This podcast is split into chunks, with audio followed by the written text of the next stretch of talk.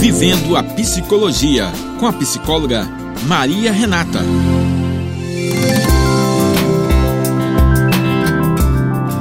Oi, pessoal. Eu sou a psicóloga Maria Renata Reis e essa semana falaremos um pouco mais sobre ansiedade. Afinal, é um assunto impossível de não se falar nos dias atuais, não é mesmo? A ansiedade é considerado um sentimento útil para a preservação da vida. É como se fosse um sinalzinho de alerta para que a gente consiga ter mais atenção diante da possibilidade de algum perigo, para assim estabelecer estratégias adequadas para nossa defesa.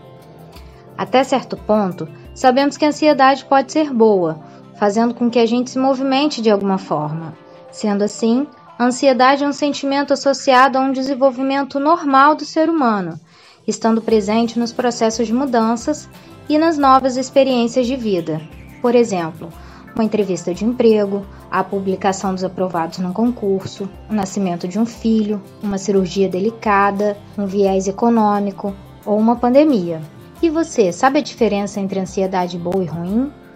Como falei anteriormente, a ansiedade é um sentimento natural que experimentamos antes de eventos que possam provocar medo, angústia ou surpresa. E é saudável para o nosso desenvolvimento. Entretanto, quando se torna algo que pode lhe deixar obsessivo com alguns pensamentos ou atos, passa a ser uma coisa ruim, e é o que chamamos de transtorno de ansiedade. Mas afinal, o que é isso? O transtorno de ansiedade é uma condição caracterizada pela preocupação persistente e excessiva, que podem assumir várias formas, algumas tão perturbadoras que podem interferir na capacidade da pessoa de realizar ou ter prazer na vida cotidiana. É importante registrar também que nesses casos o nível de ansiedade é desproporcional aos acontecimentos geradores do transtorno causa muito sofrimento e interfere na qualidade de vida e no desempenho familiar, social e profissional das pessoas. Mas quais são as causas do distúrbio de ansiedade? Eles são causados por uma combinação de fatores. A maioria das pessoas ansiosas provavelmente nasceu com uma vulnerabilidade genética para desenvolver um transtorno de ansiedade. Os traços de personalidade e as respostas aos eventos estressantes da vida também podem desencadear a condição ou piorá-la. O que as pessoas podem sentir se tiverem um distúrbio de ansiedade? Então, as pessoas podem se sentir angustiadas a maior parte do tempo, mesmo que pareça não haver razão óbvia.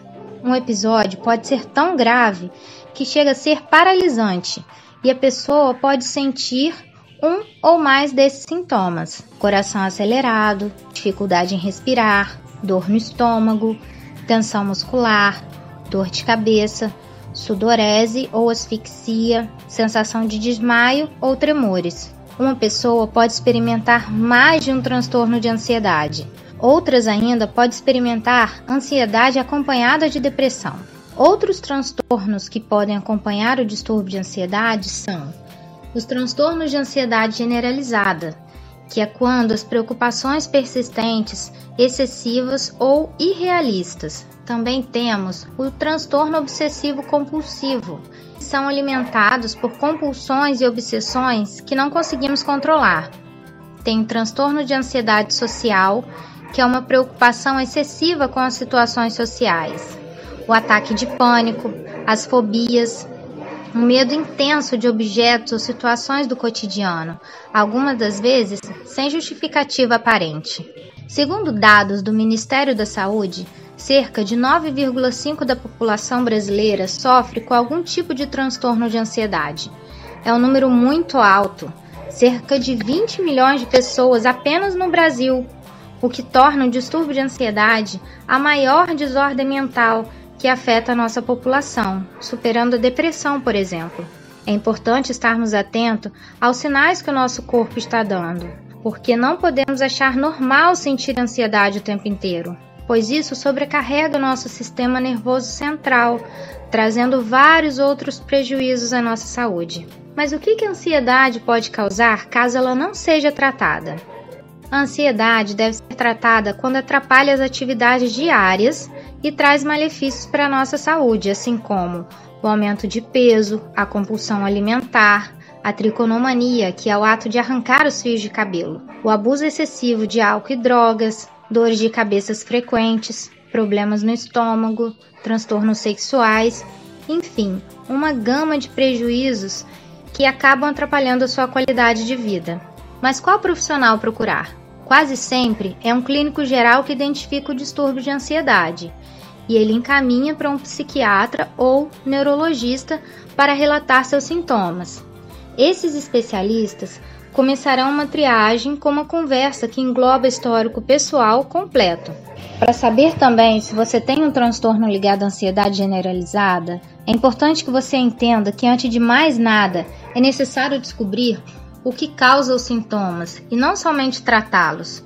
Então, o tratamento multiprofissional será inicializado. O médico psiquiatra e o psicólogo podem fazer o diagnóstico também. Como é feito esse tratamento? O tratamento ele pode ajudar a gerenciar e reduzir ou até mesmo eliminar os sintomas. Ele inclui terapia psicológica, que é realizada por um psicólogo, e medicamentosa, que também pode ser útil em casos mais severos. Temos também alguns tratamentos não medicamentosos muito eficientes, segundo a ciência, que ajudam bastante na melhora dos pacientes. Entre os tratamentos alternativos, temos cuidar da nossa alimentação. Uma alimentação com restrição de açúcares e gorduras pode ajudar a ingestão de alimentos ricos em triptofano, que é um aminoácido essencial para o cérebro. Ele ajuda na produção de serotonina, que é um neurotransmissor importante nos processos bioquímicos do sono e do humor, e o nosso corpo não é capaz de produzi-lo. Por isso, é preciso ingeri-lo por meio da alimentação. O triptofano é encontrado em peixes, peru, oleaginosas, grãos e chocolate amargo. Podemos também fazer a higiene do sono. A regulação do sono é essencial para a nossa qualidade de vida. A meditação também pode ajudar, tendo um papel muito importante para o equilíbrio do nosso corpo e da nossa mente, além de ajudar no controle da respiração, que é fundamental para o controle da ansiedade, porque o ritmo da respiração determina qual sistema o nosso corpo irá ativar. Por exemplo, quando o ritmo está rápido, o coração acelera e o sistema simpático entra em ação, deixando o corpo em alerta, como se a nossa vida estivesse em risco. Quando a respiração está lenta, é o sistema parasimpático que ativa, o que ajuda na transmissão da serotonina pelo sistema nervoso central, nos deixando mais calmos, consequentemente menos ansiosos. A acupuntura também, associada ao tratamento psiquiátrico e psicoterápico, o uso de ansiolíticos pode ser reduzido ou até mesmo suspenso livrando assim o paciente de efeitos colaterais. Isso porque a acupuntura tem efeito sedativo e ansiolítico, agindo na liberação de substâncias do sistema nervoso central, entre elas a endorfina, dopamina, encefalina e serotonina. As atividades físicas também são grandes aliadas. A atividade física é benéfica para a saúde física e mental e surge como alternativa e estratégia para aliviar os sintomas da ansiedade. A caminhada, por exemplo, tem várias vantagens. É acessível, prática e pode ser feita na maioria dos lugares. Além disso, ela ainda pode funcionar como uma meditação ativa. Já reparou que quando você caminha, você dá uma pausa nos pensamentos excessivos?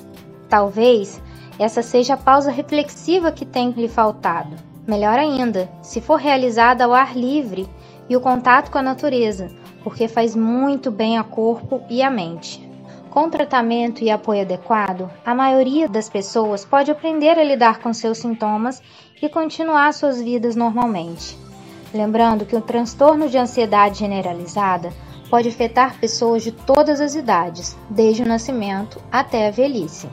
Então, fique atento aos sinais que seu corpo está dando.